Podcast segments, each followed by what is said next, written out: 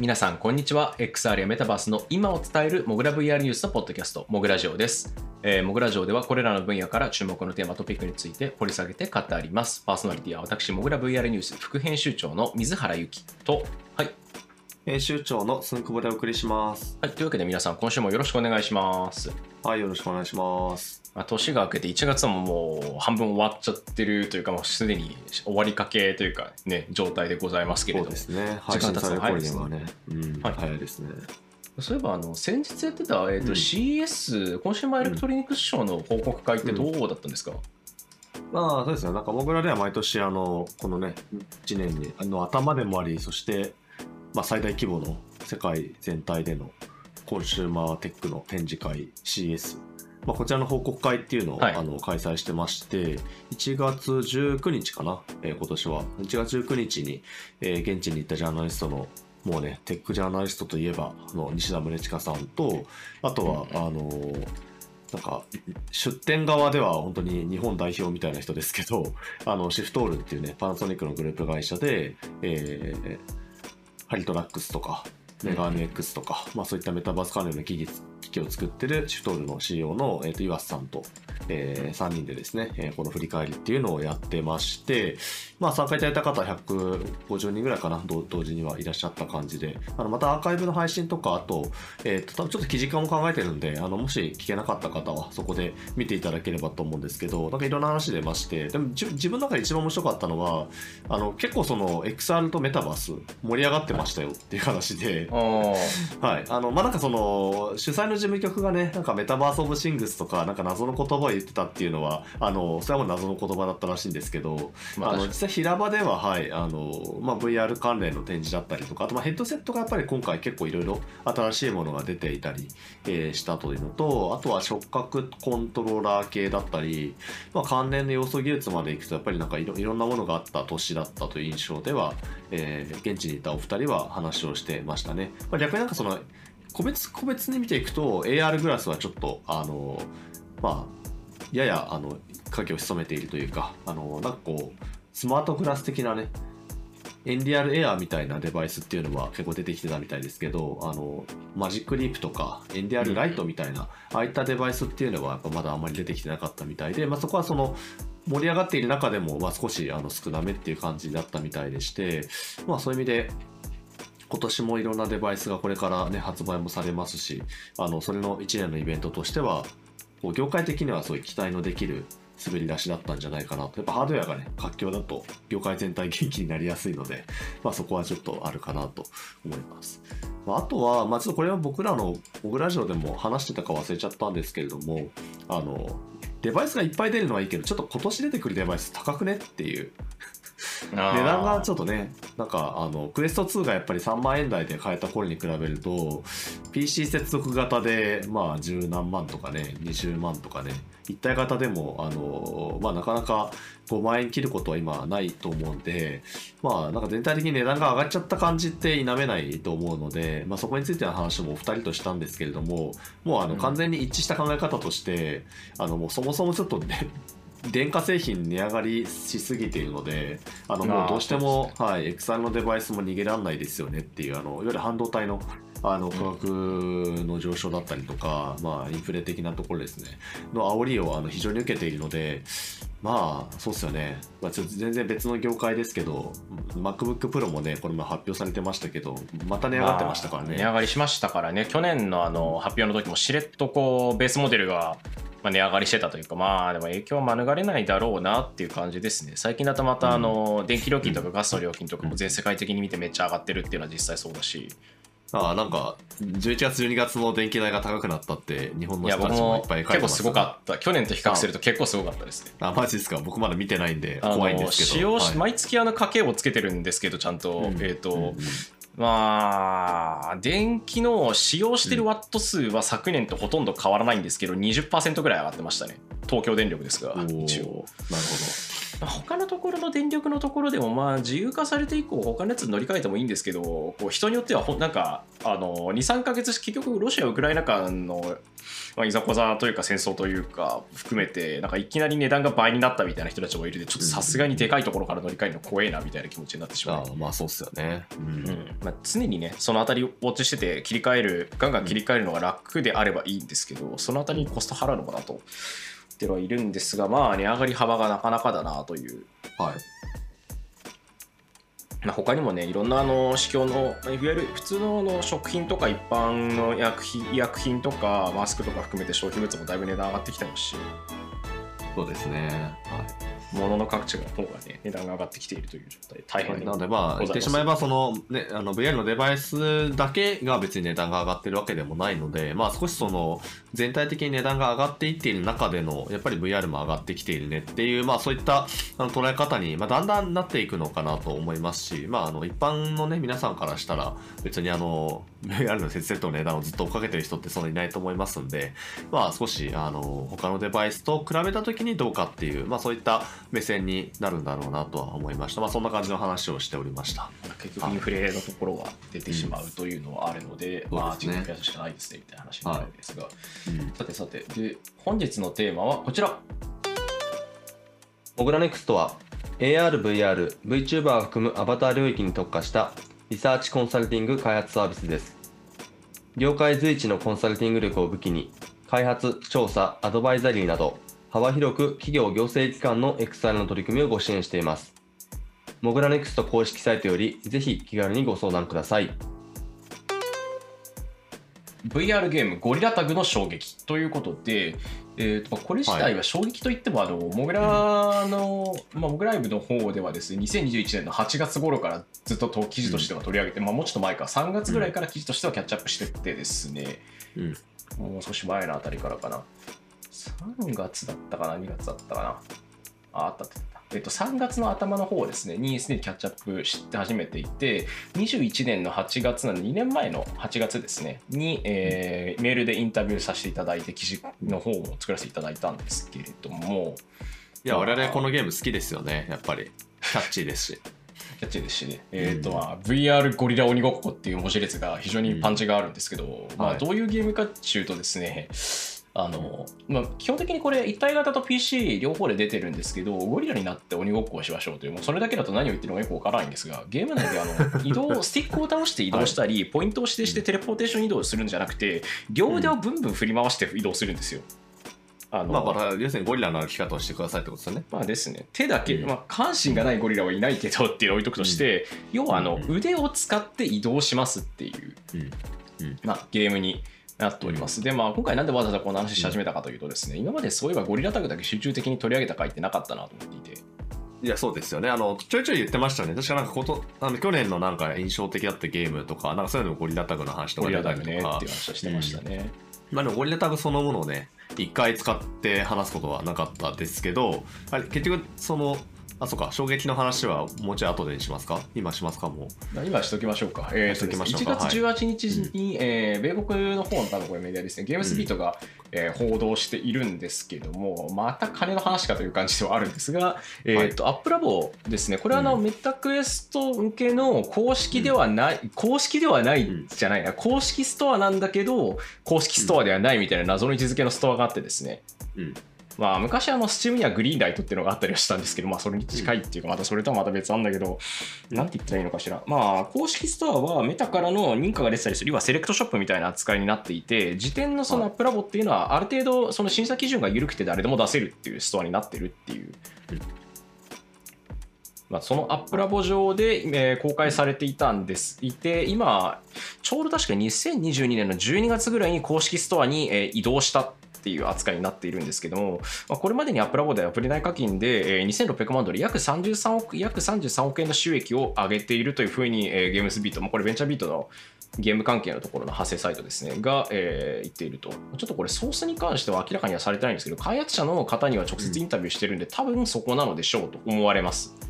あくまでです。うん、ということで、まあ、これね、その数字として2600万ドル、日本円で約33億円という数字が出てきたんですけど、まあ、この数字が、まあ、どどれぐらいその衝撃的なのかっていうところなんですけど、まあ、まずあの、少なくとも気になった方はぜひあのちょっと検索してみていただきたいなと思うんですね。ゴリラタグ。英語でゴリラタグですね。はい。で、あの、まあ見た目とか見てもらえると、まあなんか 非常にね、味わい深い感じのグラフィックがまず出てくるわけですよね。はい。あの、うんまマインクラフトかなみたいな感じの。そうめちゃくちゃマインクラフトっぽいはですこれ、ここでマインクラフトっぽい点がまたこれ大事で、ま、マイクラっていうのがどれぐらいのね、富を生み出したのかっていうと、まあこれもう2600万ドルとか比べ物にならないのを生み出してまして、っていうのはちょっと置いとくて、はい。あの、な、なんでそんなにグラフィックシンプルなのっていうと、作った人は一人なんですよ、一人。お一人です。一人の開発者が、えっ、と、今、チーム名確か、ちょっと読み読みにくい感じですね。なんか、えっ、と、アキシウムなんとか、アナザーアクションかな確かあ、アナザーアキシウムです。あ、アナザーアキシウムってね、あの、チーム名で、あの、あれやってるんですけど、お一人なんですよ、作っているのは。基本的には。なので、あの、僕はあの、これ2021年なので、もう2年前ですか。あの、結構このオリアタグが出てきた直後ぐらいに、あの、インタビューをしてたんですけれども、あの、まずはとりあえず作って出してみたら受けちゃってびっくりしてるんだよってそこから始まったぐらいあの試作品みたいなぐらいだったんですね。とりあえず作ってリリースしてみたっていう、はい。っていうっていう作品が2600万ドルしかも VR ですよ。VR のコンテンツで売れてるっていうでしかもこれ面白いのはあの有料の一応うん。Steam だと確か2000円ちょいだか3000円くらいの、うん。えー有料のタイトルなんですけど、うん。メタクエスト向けには無料で提供していて、あとはあのゲーム内に課金システムというか、えっと、ファッションアイテムを購入できるシステムがあるんですけどゴリラのファッションアイテムですね。ゴリラのファッションアイテム。でそれがたそれの売り上げだと思うんですよねこの数字。アップラボ経由って言ってるんで、うん。本体は確かクエスト版のうん。ゴリラタグってフリーだったはずですよね、あ本体そうですね。はい。くあのフリーツープレイですね基本的には。はい。はい。えーとプライスに関してはオフィシャルではい。アプリ9コインを利用可能です、入手するとしか書いてないので多分これはフリーです、あそうです。フリーですこれは。はい。ローンチバンドルっていうのがあって、まあ、こちらはあのーうん。あれですねファファッションアイテムとかがセットになってる2000円くらいのバンドルがあるっていうぐらいでまああの Steam とかでゲーム買うとよくサントラ付きでいくらみたいなバンドルがあるじゃないですか。でそうすると何で割引みたいなああいうのに近いですよね、うんノリとしては、そうですね。みたいなものなんはいですけど、まあ、それぐらい、うん。あとは本当にオフィシャルの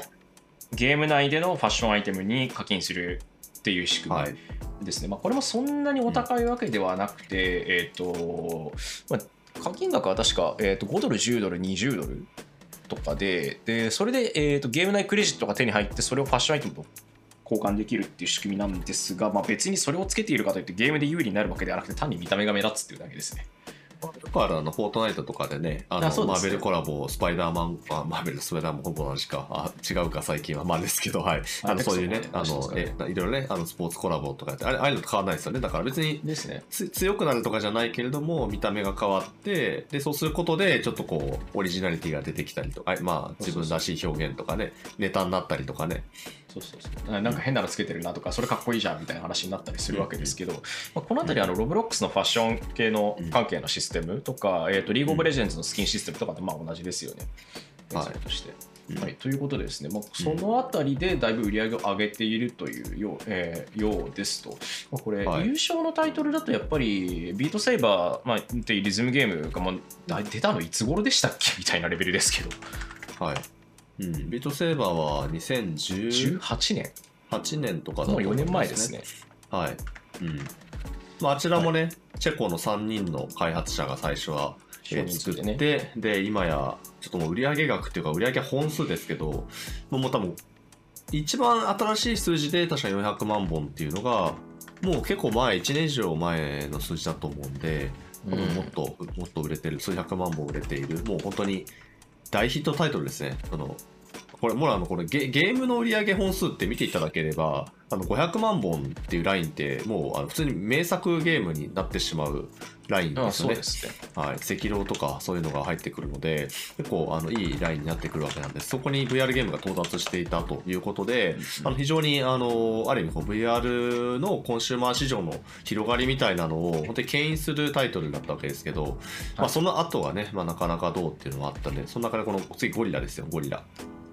ゴリラですよ。はい、ちょっとまあこのゴリラタグもうちょっとねせっかく今回取り上げるのであの掘っていきたいんですけどそそもそも水原さんどうですか？ゴリラタグ。結構最初こうめちゃくちゃ喜んで取り上げてたの水原さんだったと思うんですけどこのゲーム。うん。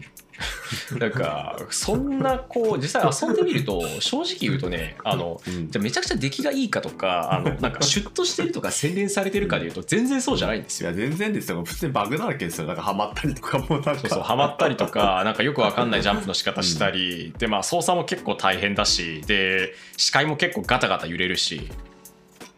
っていうところでですねね。えっ、となんだろうな。だから別にこうすごいこういい体験ができるとか、嬉しいとか快適だみたいな感じは特にしないんですよ。あのメタクエストの公式ストアでもあのまあ、いわゆる VR 酔いしづらいタイトルとちょっとこれするかもしれないから気をつけてねって注意書きあったりするもんですけど、うん。例えば単に映像を見るだけとかあの、なんでしょうね。立体音響プラス360度動画プラスアルファみたいなものであればまあさすがに酔うことはそうそうないでしょうとよほど重くなければ。うんけどゴリラタグは視界に強い揺れがありますってちゃんと書いてあるんですよ。酔いますって一言で言うと。うん。なんで別になんかこう長時間僕は僕はそもそもあのこの手の VR 酔いとか乗り物に対してあまり耐性がないので長時間遊べないんですが。ああそうなんですね。ですです。もともと酔いはあんまり車もめちゃくちゃ酔う方だったんで。でただやっていて思ったのはあのみんなすごい楽しそうにしてるんですよ特にあの声聞いてる限りだと声を聞いてる限りだと多分10代中盤から後半くらいの人たちかな。異20常異常に興奮してますよねこのゲームやってる人たち。そう。キャーみたいな感じのうん。ちなみに説明しておくとそのもう自動的に音声つながるんですよこのゲームはいやって。るボイスチャット強制,、はい強制的にオンになってて、で自分でシステム切らない限りオフにならないんですけど。うんもうあの男の子も多分男性女性の10代中盤から後半ぐらいなんだろうなというイメージの声ですね。しゃべ聞こえてくるのは。しかもねなんかゴリラになってくっていうコンセプトのゲームなんで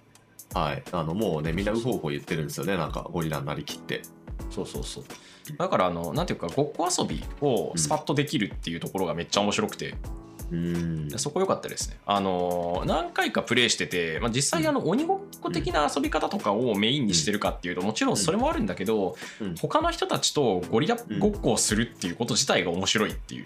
うん。いや一回あのなんかで参加した時にあの、うん。どこのいや本人たちが何のグループか全く分かんないんですけどうん。まあ男女34人くらいとかなが集まってるところにあのゲーム始めるとどこかの部屋に入るとかっていうのは、まあ、特定のエリアに入るとすぐにあのオンラインのパブリックのサーバーに接続されるんですね。でパブリックのサーバーに接続された時にあのみんながこうえっ、と英語ですら喋ってないというかゴリラ語ゴリラ語というかぽいことをずっと喋ってるだけというか 喋ってるふりをしているだけのとこ喋ってるふりをしながらジェスチャーをしてるだけのところに集まっていてでなんか面白いことやってるなって言ってたら人がさらに集まってきてよくわかんないことになったみたいなのがあったんですけど、まあなんか謎の面白さがあるというか、まあ、普段の人っぽくない形態になるし自分じゃない形態になって他の人とコミュニケーションを取れることは面白いなと思いあます。ー。なんかそのねいわゆるアバターでなんか自己表現みたいなのとはまた全然違うレイヤーですよねこれは自己表現だけど自己表現 自己そのものの表彰ではない。し、うんで私はこのゴリラのの形態を取ることが嬉しいとかそうありたいと思ってるわけじゃなくていつの間にかゴリラになっているだけなのだがそれが面白いっていう。まあそうですよね。いやなんかこれはうん、なんかゴリラタク一回レビューしてますけどね。いやもっと掘ってもいいんじゃないかなっていうぐらいなんかそのここれがなぜ人をこう魅了しているのかっていうメカニズムはなんかこう 面白いなって思っていてそう。そうなんですよね。これこれなんかよくわかんないですよね。うん。しかもゴリラになってるからあの今も言ってたようにその別にどどの、ね、言語圏の人だろうと関係なく楽しめるじゃないですか。うん。本質的にはね。別にウホウホ言ってればお互い楽しくなってきちゃうんですよ。だかはい。ら会話もできなくていいしねぶっちゃけあのそんなにこう英語で喋る必要もないし、なんか他の人たちと遊んでるだけでいいっていうのは僕は嬉しいですけどただあの一個困るのが、うん。えっと、このゲームってあのし他のプレイヤーがし接近してきた時のフィルターみたいなやつってないんですよ、あのいわゆる一定距離以上近くなると表示されなくなるみたいな、でそんなに音がめちゃめちゃするゲームでもないのでうん。なんというかあの後ろに振り返った瞬間にあのゴリラがぬっと立ってるとちょっとびっくりするっていう。ああまあそういうのあるかもしれないですね。正直勘弁してほしいあれはまだそのあたりはちょっと鬼ごっことしてはちゃんと機能してるんですよね。やっぱなんかその、ね追っかけてくる様子ってちょっと嫌な嫌なものがあるので、普通に逃げたくなるっていうね。はいいやこのゲームがどのようにして楽しまれてるのかもちょっと正直外から見てるだけじゃ全然わかんないしプレイしてても自分でもわからないっていううんうん。でどんな人がこれを遊んでて何が面白いと思っているのかっていうのはだいぶ共通言語みたいなものが多分ゲーム内のコミュニティですらないのではないかってちょっと思ったんでですね。よくわからない、はい。フィールドまあ、ワーク今がね聞いてくださってる方々はおそらくその VR に関心がある程度ある方々だと思うのであのもしあの、まあ、クエストを持っていれば無料で遊べますからね。別にあの スキンをねつまりあのバナナかぶったりとか なんか違う服を着たりとかあのそういうあの装飾がなくてあの普通のねゴリラか、えっと、ピンク色のゴリラか緑色のゴリラか 黄色いゴリラかみたいなあの色はね選べますんであのそれであのどんな世界観を体験するっていうのはもういつでもできますんであのもし気になる方はこれもうこれねこれこそ100分に1体験ってやつですね。久々に出たなと思いましたこのやらないと分かんないやつ VR の。なんかよくわかんないんですよね、はい。なんなんというか。いややってもやってもちょっとまだ分かりきれないんであのちょっとそこはあのはい。しある程度そその覚悟をした上で飛び込んでみた方がいいと思いますけどあの別にあの英語話せる必要もなくあのうほうほうほう言ってれば全然怖くないのでぜひね、確かに面白いんだけど何が面白いのかちょっといまいち自分でもよく分かってないいや しかも気づいたら自分もなんかちょっとウホウホ言いながら手を動かしているんですよ。これ怖いですね本当に。あんまり運動してない人がやるとめちゃめちゃ疲れま あすそうそう。めっちゃ筋肉痛になる。腕がね、腕のトレーニングになる。はい、っていうあそんなゴリラタグなんです。けど、一応ちょっとあの経緯というかねこれまでなどんな風に展開してきたかっていうのを紹介すると,、えー、と初登場が2021年の2月なのでちょうど2年前ぐらいですかね。そうですね。はい、Steam とサイドクエスト、まあ、あのいわゆる PCVR、PC 向けの VR ヘッドセットと、あとはクエストの中でもその公式ではなかった、まあ、ちょっとあの特殊な、えーまあ、非公式えーストアみたいなところで、えーアーリーアクセスっていうその本当にとりあえず作ってみたからみんな遊んでみてよっていう状態で出てきたところ、まあ、これがなんか噂に噂を呼びというか人が人を呼びみたいな感じで最初はなんか一つサーバーで部屋が立ってればいいと思ってたっていう開発者のすごいのんきなのんきな声を聞いたんですけどいやそんなとんでもないことになっていてもうあの同時に何万人もが遊ぶゲームにすぐにあの発展をしていって一気に話題を集めでそこから、えークエストの、まあ、公式非公式ストアってちょっと変な感じなんですけども、まあ、あのいわゆる言ってしまうメタが、えー用意した、えーそういうあのまあ、流通のプラットフォームの配信のプラットフォームに2022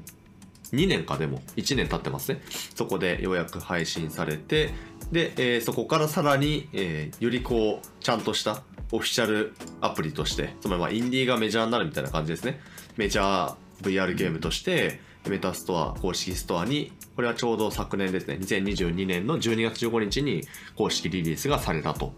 いやもうなんかすごいシンデレラストーリーというかあの いや本当にあのメジャーデビューしちゃったって感じですねこれ。そうですね、はい。まあ月間アクティブユーザー数が今230万人、クリスマスシーズンの間だけに限定しても、えー、とユーザー数76万人。で、うん。毎日数万人ぐらいは確か遊んでるらしいのでこいつ自体は。はい。で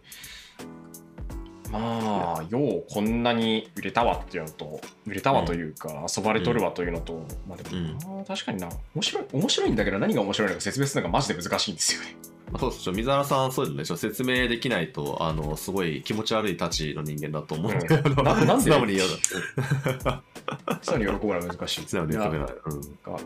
なんというかこうまあでもすごい現象的な面白さはすごくあるんですよね相手を追っかける追っかけられるあと他の人となんとなくボディーランゲージでコミュニケーション取るっていうのは、うん僕はあんまりあのみんながうるさいんで帽子ちゃんと切ってるんですけどその状態でプレイしててもまあ割となんかよくわかんないことやってるから面白いんですようんうんうんこれね面白い。あといいのはですねチュートリアルのテキストの説明が全くないんですよね、あそうそうそうそう説明ないですよね。ゲーム始めた時に、えー、と例えばプレイヤーの頭の上になんかネームプレートがあるとかだったりとか、まあ、サーバー選択するとかじゃなくてゲーム始めるとまず何もないところにいきなりほっぽり出されるんですよ確か。うんうんうんうん記憶が正しければ僕の。いやですよね。で何の説明もないですよそう。ねなんか壁に洞窟の壁に矢印が書かれていて。あそうそうこうんこっち行けみたいなねニュアンスの矢印が書かれてるだけで、本当にあのどういうことっていうところから始めてとりあえずただあの手みたいなのが動いてるからどう動かすのかをまず学んであこうやって動けば移動できるんだっていうのが分かるようになると。から、まあ、手が足であるっていうと変ですけど、まあ、移動用の方法になっているっていうことが分かる。でそれで移動するマップに出るっていうところがちゃんとできてるっていうのは偉い。というかそこが単純にまずチュートリのそこが面白かったです一番そうっすね。最初だから本当に人間がゴリラに転生したら、まあ最初はこうなるよねっていうね。よく分かんねえなみたいな状態なんですけど、ご本人もねあのこのゲームのルールを理解するのは自分次第だしゲーム内の作ってあるものがちゃんと意味があるっていうルールは破りたくなかったから物理的にちゃんとつなげていてなんかシステム的にテレポートするみたいなやつは作りたくなかったんですよって言っててうん。実際に例えばさっき話したようなあのアイテムを課金で買うみたいなもものもゲーム内でメニューを開いて何かするんじゃなくて、えー、とゲーム内できちんとあの腕を使って移動して、ATM で、あの PayPal の 支払いのインターフェースを押してお金を払って現実の方の、まあ、何ドルか払ってで手に入れたポイントを使って買い物をするみたいなことをやるのではいはいはい。まあ一時回りくどいんですよがあるんですよね一。うん。うん回りくどいんだけど回りくどいのが面白いっていう。まあそうだよ。だからゴリラが買い物するとしたら街にワープで飛ぶんじゃなくてまあ歩いていくよねみたいなね。そうそうそう。歩いていく、ん。で歩いていって ATM であの Shiny Rocks っていう光る岩なるものを、まあ、いわゆる石ですよ。とかうん。ゲーム内コインみたいなものを購入してみたいなことやってるので、あの便利な方向に行けばよ行け行けば行くほどいいっていうのと完全に逆行してるっていう。ところがとにかく面白い。まあ ATM もねちょっと見ましたけどなんかすごい雑な感じのグラフィックでもうねここの方針でこのゲームは行くんだなというね。ですね。なんか、なんて言ったらいいんでしょうね。こうロブロックスのすごい簡単なゲームを見てる時と同じ気分だなっていう。ああそうかもしれないですね。まあ確かに確かにですね。ノリとしてはすごく、まあ、うん。モッドとかも一応入れることはできるんですので、ロブロックスほどのそのめちゃくちゃなんて言ったらいいんでしょうね。作れるかとか自社でエンジン持ってるかとかとは違うんですけどちょっとそれっぽいんですよね。なんていうか、うん。ある種そのミニゲームというか雑さみたいなものが受けている要因の一つでもあるっていううん。ところはあるのかなと思いますね。そうで。すね。いやいやでも本当にまたプレイヤー数とかもね我々ずっと追っかけているので最初の時ってなんか12万人とかですよ。だからそれが今230万人約2年えー関わらずに、はい、すごい成長しているというそんなゴリラタグなんですけれども、まあ、このゴリラタグがね順調に、えー VR ゲームとして伸びているという話をしていくと、まあやっぱどうしても僕はそのかたやね VR ゲームの、えー、といろんなその VR ゲーム市場っていうんですかね、まあ、そこで、まあ、最近非常によく言われているというか、まあ、みんながなんとなく思ってることがビートセーバーの月が何っていう話なんですよね。あのビートセーバー自体が先ほど挙げたように、まあ、400万本とか、まあ、多分今500万本ぐらいいってるんだと思うんですけど、トータルでは。ただいや、どれぐらいだったかな、まあ、とにかく売れているタイトルみたいなものとか、人気のゲームみたいな話をするときに、まあ、真っ先に出てくるのがビートセーバー、あと、売れたタイトルっていう観点だと、スーパーホットとかそうでしたよね。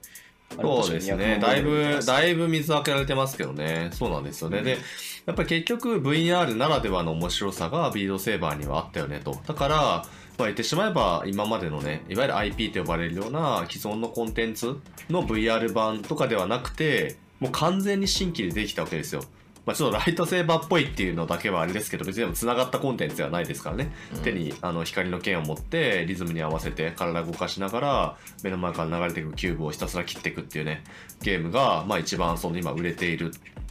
ででそういうそのやっぱり VR ゲームで売れるゲームっていうのは VR ならではの、まあ、面白さ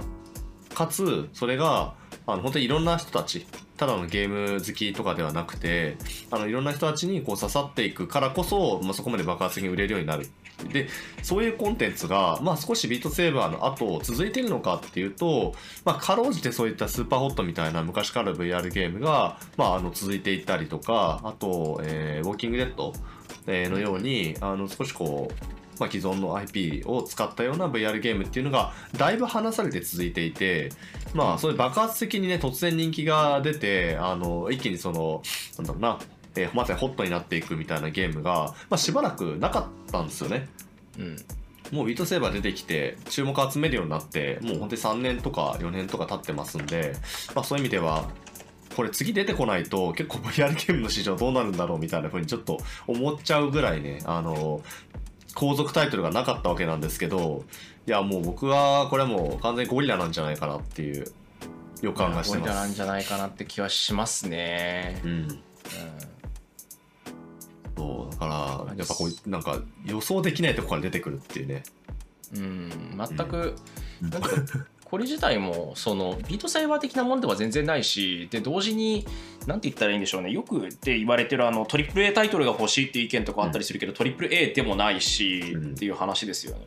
いやそうなんですよね。特にあとはまたこれの話ってまた売上の話とは MAU の話がちゃんとオフィシャルが出してるからこういう話になるんですけどじゃあ他のソーシャル VR とかがじゃあどんぐらいなんだろうなみたいな話でレックルームとか数字出したりしますけど、う VR チャットとか出してるわけじゃないしみたいな。のもあったりしてそうですね。ベルチャットはまあ課金システムほんと少ないですからね。うん、ないしどれくらいなのかとか、まあどれくらいの人たちがやってるのかどうやってマネタイズしてるのかみたいな話になると全然実はこの手の話ってあのよくある売り切り型のタイトルじゃないとあんまり数字出てきてくれてないんですよね。うん。うん。うん。うん、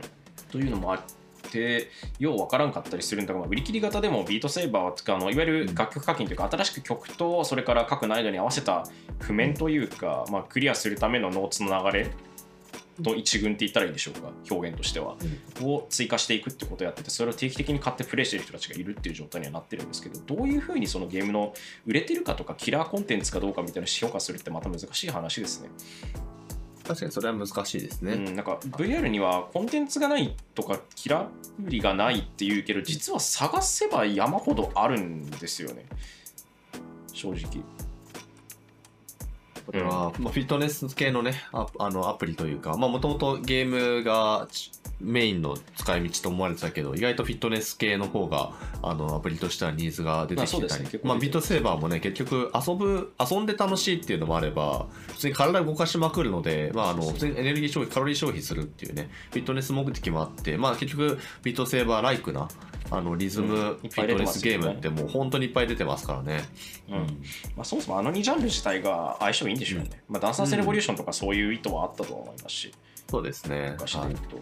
そのあたりは近いんじゃないかなとは思いますね。なんかキラーアプリがな、なんだろうな、キラーアプリがないっていうのは実は微妙な話なんだろうなっていうことだけちょっと覚えてもらえれば大丈夫です。まあそうですね。結局すべてがね、明らかになってるわけではないので、あの、実はオフィシャルが全然公開していない、あの、大儲けしてる VR コンテンツがあるかもしれないんで、まあ、それはわかんないですよね。発表されない限りは。うん、あとはまあ装着率というかその、うんえっとハードウェアの売れてる本数に対してソフトウェアの売れてる本数が何本かみたいな話をしていくと、うん。とかだったり VR って一括りに言ってもそれはなんだろうねゲームって言った時に PC とスマートフォンとコンソールで結構違ってたりあるいは同じところで共通して遊べるクロスプラットフォーム機能がついてたりっていう話で全然変わってくるので、ちょっとねどう測るかは難しいよねっていう話でもありますね。まあそうですね。まあ、なんかこれだけやってたら必ずそれをやってるジャンルの人たちはあああれねって知ってるっていうのは、まあ、ビートセイバーは間違いなくそうだとは思うんだけどどれその辺がどうなんでしょうね。そういったキラータイトルであるとかキラーアプリであるっていうふうに認識されるための条件って実は結構みんな適当と言うとあれなんですけど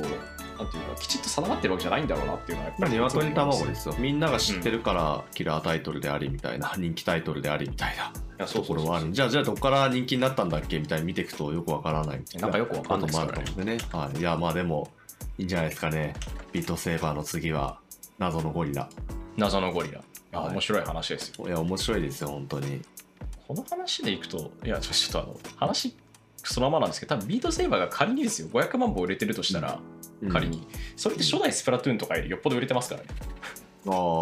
あ、あれって確かに、ね。よっぽどっていうか、ちょっとか、えっ、と、スプラトゥーンは確か初代スプラトゥーン、Wii U 版ってあれ500万本なんですよ、グローバルのセル。おーあ、じゃあ、ビートセーバーの方が売れてるんじゃないですか？もしかして。下手すると、ビートセーバーの方が初代スプラトゥーンより売れてるのかもしれない。うん。しなゴリラの次は売れましたが日も来るかもしれないですよ。そうそうそう。何が出てるかとかまあ言われても、結局話題になるかならないかとかみんながあと口にしてるかとか上げてるかっていう話になるので、流行ってるか流行ってないかっていうのはそもそも流行ってるってどういうことですかっていうことを考えるうん。と実は意味がないんだけど、実は流行ってるものっていっぱいあるんですよね。誰もあのその話をあんまりしなかったりとか流行ってるって名指さないだけでっていうのは結構ありますから。はい。という感じでございます。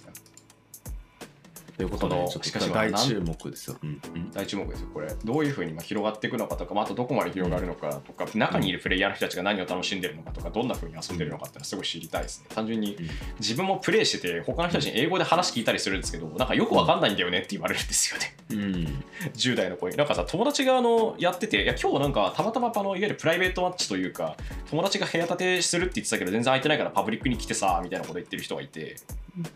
で全然でもなんかどうやって遊んでるの？みたいな話をしたらいやなんかパブリックに混ざって他の人とバタバタ走ったりとかしてるし友達とプライベートで、まあ、45人とか6人ぐらいで遊んで1時間ぐらいとか30分ぐらい遊んでいや他のゲームやろうぜみたいな感じで別のやつやることもあるしって言ってて。なんだろうな。うちはそうやってるけど他のところはどうやってるかわからないみたいな話をしてましたね彼は。うん。まあそう16歳って言ってましたけど喋ってた人の人は。まあ、VR ゲームのね遊ばれ方っていうのもこれまたちょっとコンソールとかねスマホゲームとは違うと思うので。なんかよくわかんないんですよ実態は。いや何せよあの興味深い